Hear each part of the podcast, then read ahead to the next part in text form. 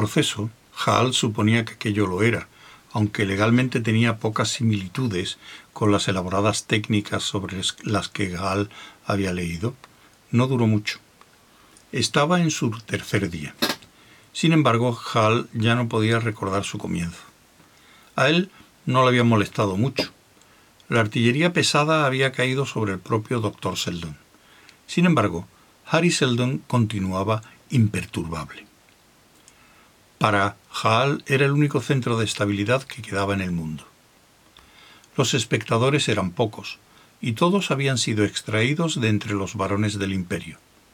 La prensa y el público estaban excluidos, y era dudoso que el público en general supiera siquiera que se llevaba a cabo un juicio contra Seldon. La atmósfera era de oculta hostilidad contra los acusados. Cinco miembros de la Comisión de Seguridad Pública estaban sentados detrás de la mesa. Llevaban uniformes de color escarlata y oro y los brillantes birretes de plástico que eran el distintivo de su función judicial. En el centro estaba el presidente de la comisión, Lin Chen. Hall nunca había visto un señor tan importante y le miraba con fascinación. Chen a lo largo de un proceso raramente pronunciaba una sola palabra. Demostraba que hablar mucho estaba por debajo de su dignidad. El abogado de la comisión consultó sus notas y el interrogatorio prosiguió, con Seldon aún en el estrado. Veamos, doctor Seldon, cuántos hombres componen en este momento el proyecto que usted dirige. Cincuenta matemáticos incluyendo al doctor Hal Dornick. El doctor Dornick es el que hace 51. Oh, así que tenemos 51. Haga memoria, doctor Seldon. ¿No habrá 52 o 53? ¿O quizá incluso más? El doctor Dornick aún no se ha incorporado formalmente a mi organización. Cuando lo haga, el número de miembros será de 51. Ahora es de 50, como ya he dicho. ¿No serán unos 100.000? ¿Matemáticos? No. No he dicho que fueran matemáticos.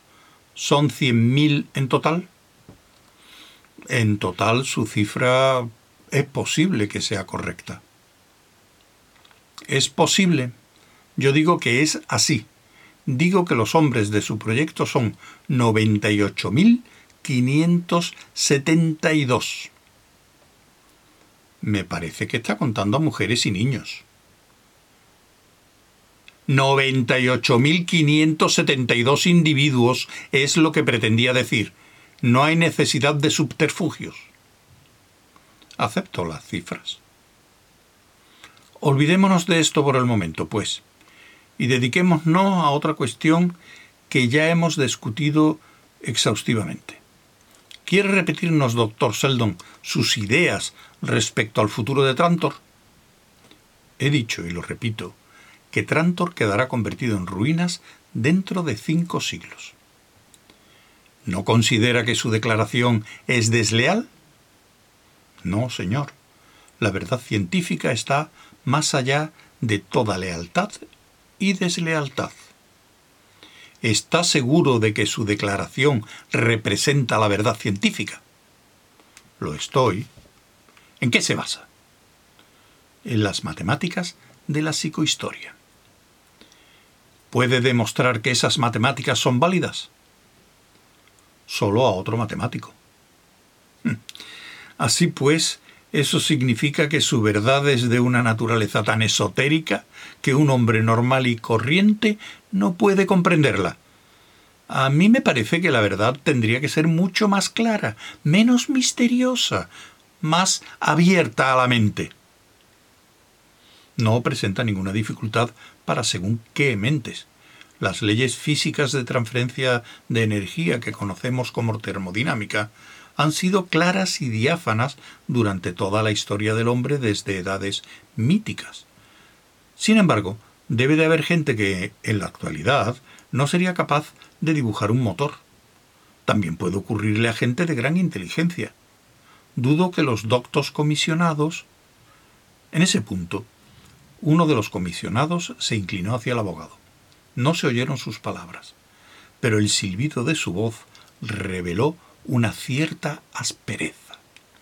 El abogado se sonrojó e interrumpió a Seldon. No estamos aquí para oír discursos, doctor Seldon. Supongamos que ya ha dado por demostrada su teoría. Permítame que señale la posibilidad de que sus predicciones de desastre estén destinadas a socavar la confianza pública en el gobierno imperial por razones que sólo usted conoce. No es así.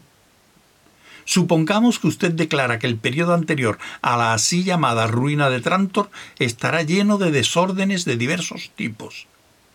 Es correcto. Y que mediante esa mera predicción usted espera provocarlos y tener un ejército de 100.000 hombres disponible. En primer lugar, está usted equivocado.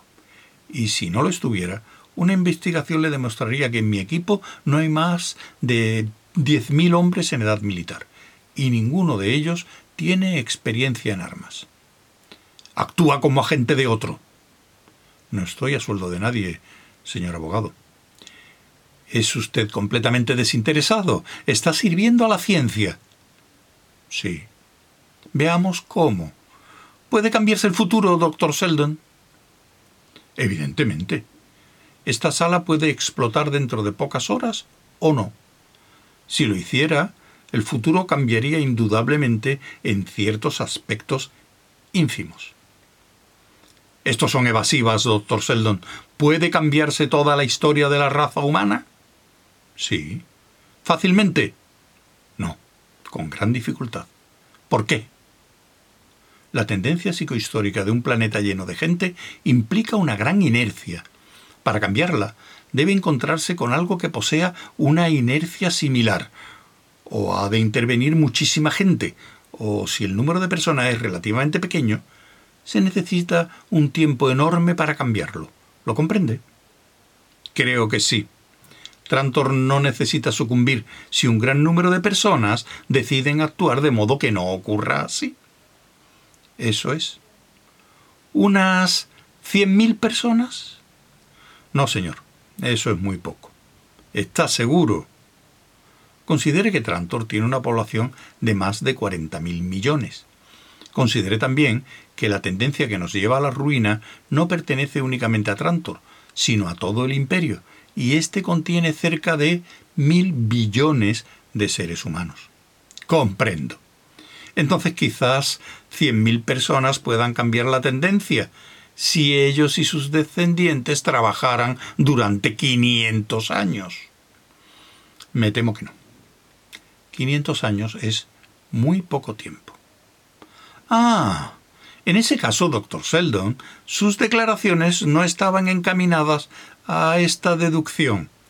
Ha reunido a 100.000 personas en los confines de su proyecto. Son insuficientes para cambiar la historia de Trantor en 500 años. En otras palabras, no pueden evitar la destrucción de Trantor, hagan lo que hagan. Desgraciadamente, tiene usted razón. Y por otro lado, sus cien mil personas no persiguen ningún fin ilegal. Exacto. En ese caso, doctor Sheldon, preste atención, señor, porque queremos una respuesta clara. ¿Para qué servirán sus cien mil personas? La voz del abogado se hizo estridente. Había tendido la trampa. Logró arrinconar a Seldon, apartarle de cualquier posibilidad de respuesta. Hubo un creciente zumbido de conversaciones en las líneas de los nobles que constituían la audiencia, e incluso invadió la fila de comisionados. Se inclinaron unos hacia otros con sus uniformes de escarlata y oro. Solo el presidente permaneció impasible. Harry Seldon no se alteró.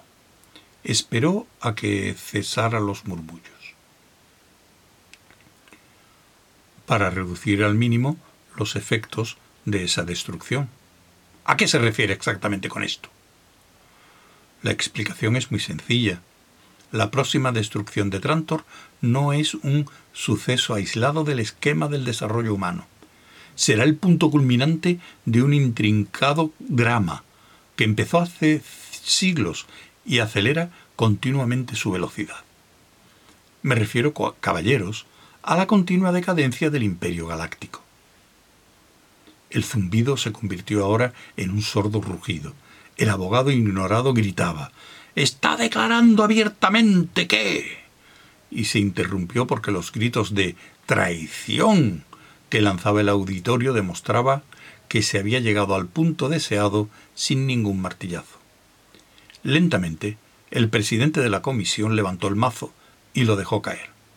El sonido fue muy similar al de un melodioso gong. Cuando el eco cesó, el parloteo de los espectadores también lo hizo. El abogado respiró profundamente. ¿Se da cuenta, doctor Sheldon, de que está hablando de un imperio que existe desde hace doce mil años, a pesar de todas las vicisitudes de las generaciones, y que está respaldado por los buenos deseos y el amor de mil billones de personas?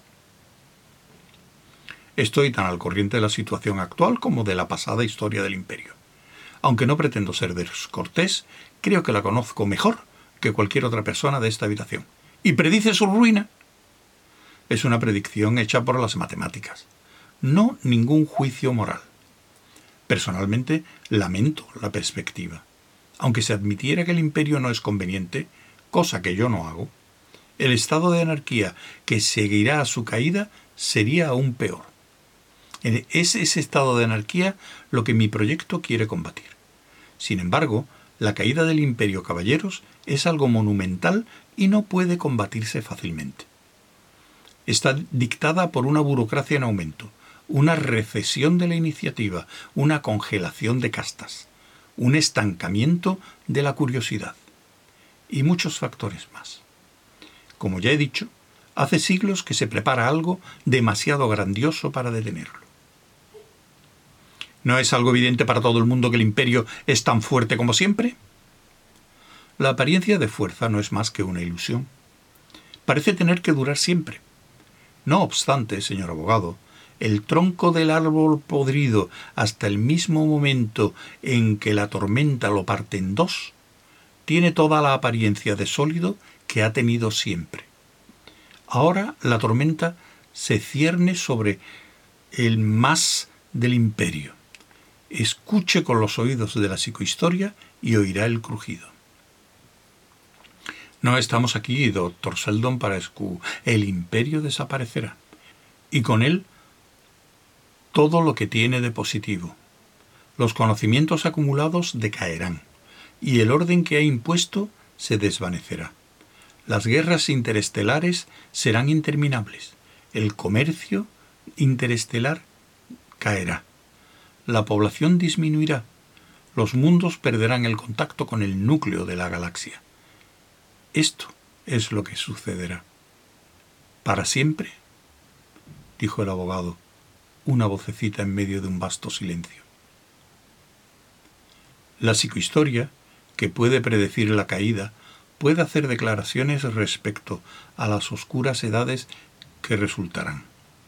El imperio, caballeros, tal como se acaba de decir, ha durado doce mil años. Las oscuras edades que vendrán no durarán doce, sino treinta mil años. Sobrevendrán un segundo imperio, pero entre él y nuestra civilización habrá mil generaciones de humanidad doliente. Esto es lo que debemos combatir. Se contradice a sí mismo. Antes ha dicho que no podía evitar la destrucción de Trantor, y por lo tanto su caída a la así llamada caída del imperio. No estoy diciendo que podamos evitar la caída, pero aún no es demasiado tarde para acortar el interregno que seguirá. Es posible, caballeros, reducir la duración de la anarquía a un solo milenio, si mi grupo recibe autorización para actuar ahora.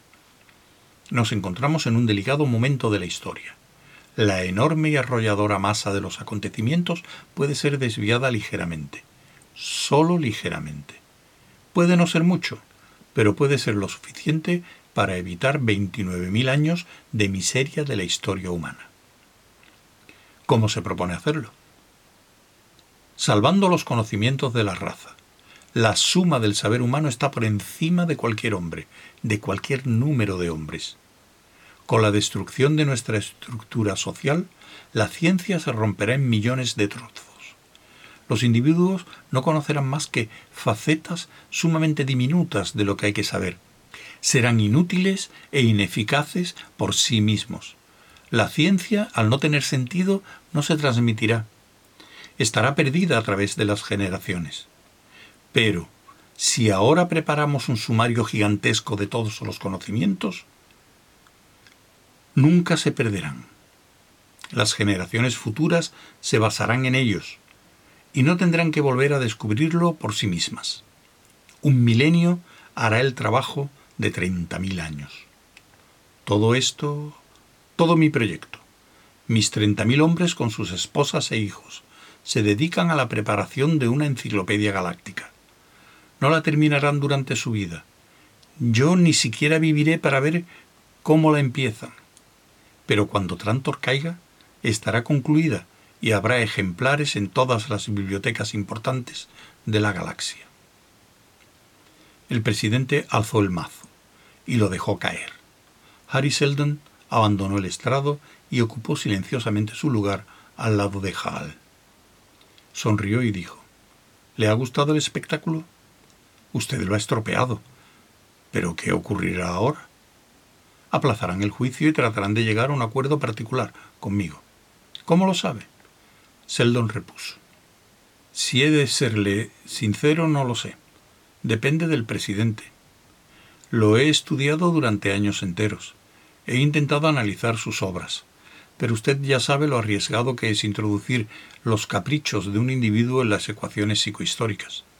Sin embargo, tengo esperanzas.